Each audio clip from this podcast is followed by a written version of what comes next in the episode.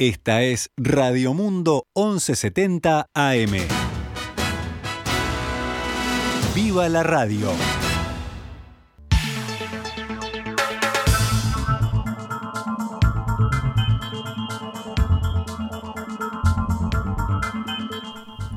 Doce horas 17 minutos. Damos comienzo a Noticias al Mediodía en este lunes 12 de septiembre del año 2022. Comenzamos con la información del panorama nacional.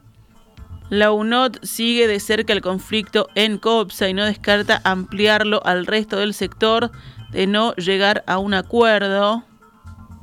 Hoy se reunirá la Comisión de Conflictos del Gremio del Transporte para analizar el tema, según dijo el dirigente Juan Arellano. Consultado sobre la posibilidad de que el conflicto se extienda a todo el sector, Arellano dijo que cuando un gremio no puede con su empresa, la UNOT siempre se involucra y si llegado el momento no hay una solución, puede extenderse a todos los sectores. Eso fue lo que dijo en diálogo con Monte Carlo. Durante esta jornada se va a realizar una instancia de negociación entre el sindicato y COPSA en el Ministerio de Trabajo con el fin de buscar una solución al diferendo existente. Pasamos al panorama político. Con 24 horas de diferencia, el Frente Amplio y Cabildo Abierto lanzaron la semana pasada dos propuestas de diálogo interpartidario.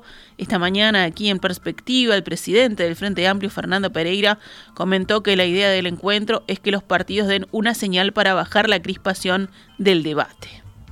Nosotros entendemos que la democracia uruguaya, por múltiples motivos, tiene una forma de convivencia entre partidos que es ejemplar para América Latina, pero que al mismo tiempo hay que cuidarla, que cualquier desvío que se genere hay que tener la vocación política de conversar entre quienes podemos hacerlo con mucha fluidez en el Uruguay y que claramente esta es una oportunidad. En estos últimos meses hubo una serie de hechos, una serie de dichos en el Parlamento que desde mi punto de vista cambian esa convivencia, es decir, se deja de discutir sobre temas políticos y se ataca a personas o, o, incluso a la integridad de los partidos.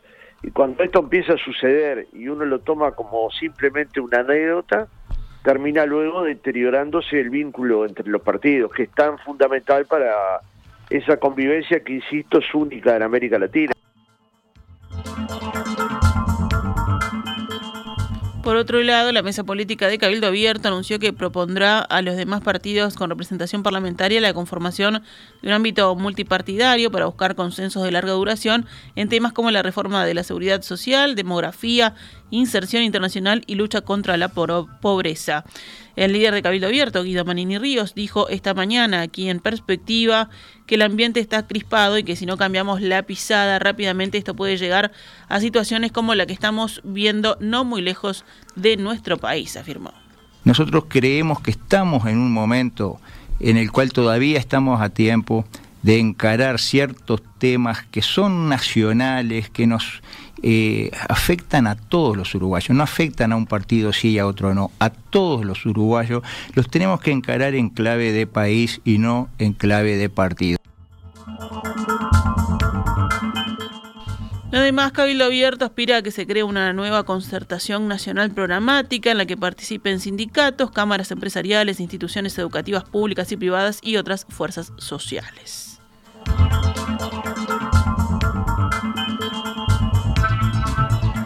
Vamos con otras noticias. El canciller uruguayo Francisco Bustillo concluyó hoy su misión oficial por varios países de Europa, donde mantuvo reuniones con diferentes jerarcas de gobierno. En el cierre de su viaje, Bustillo fue recibido por el rey Felipe VI de España. En ese encuentro dialogaron sobre la realidad internacional, la relación entre Iberoamérica y la Unión Europea y la agenda bilateral entre Uruguay y España, según señalan desde Cancillería. En esta instancia, en el Palacio de la Zarzuela, Bustillo estuvo acompañado por el secretario de Estado para Iberoamérica y el Caribe y el español en el mundo, Juan Fernández Trigo, y la embajadora de Uruguay en España, Ana Teresa Ayala Barrios.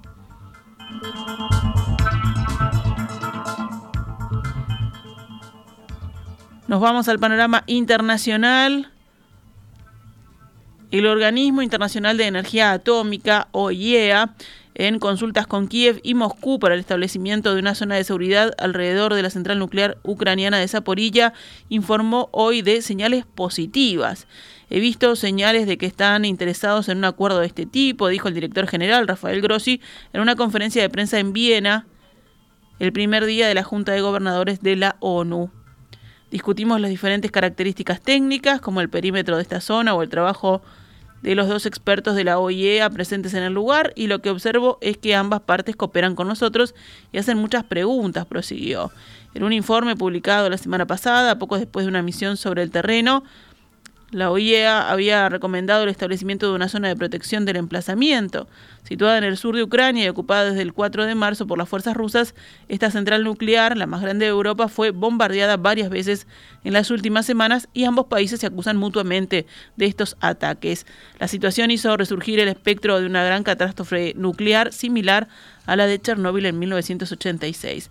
Si bien Kiev aboga por una zona desmilitarizada, Grossi pidió mantener las cosas simples. Es necesario que Ucrania y Rusia se pongan de acuerdo sobre el principio muy simple de no atacar o bombardear la central. Es necesario que se comprometan en que ninguna acción militar apunte a la central ni a sus alrededores, explicó.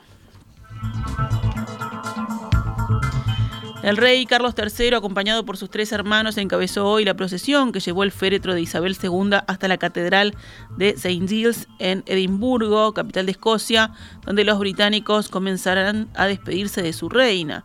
Vestido con galas militares, el nuevo monarca de 73 años siguió a pie el coche fúnebre desde el Palacio Holyrood House hasta el vecino templo de la Iglesia de Escocia.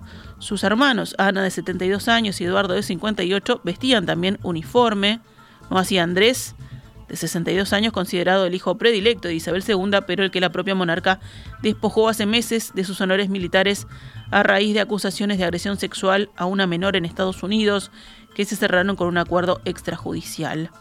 Tras una ceremonia religiosa en la catedral, se abrirá allí la primera capilla ardiente que durante 24 horas permitirá a los escoceses despedirse de su monarca. Al tiempo que empieza el último y largo adiós a la difunta monarca, el país continúa con el protocolo de instalación del nuevo rey, que horas antes se había dirigido por primera vez al Parlamento en Londres. No puedo evitar sentir el peso de la historia que nos rodea, afirmó ante los lores y los comunes reunidos en Westminster para una sesión especial. El país se prepara para despedirla en un funeral de Estado que tendrá lugar el 19 de septiembre en la abadía de Westminster, en el centro de Londres. La víspera se pedirá a los británicos que guarden un minuto de silencio a las 20 horas del domingo. Y en deporte nacional que ganó alcanzó a River Plate, que perdió en la cima del torneo Clausura, cumplida la séptima de sus 15 fechas.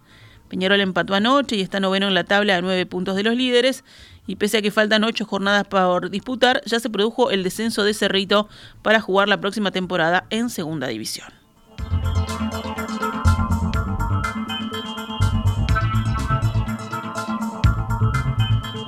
Esta es Radio Mundo, 1170 AM. ¡Viva la radio!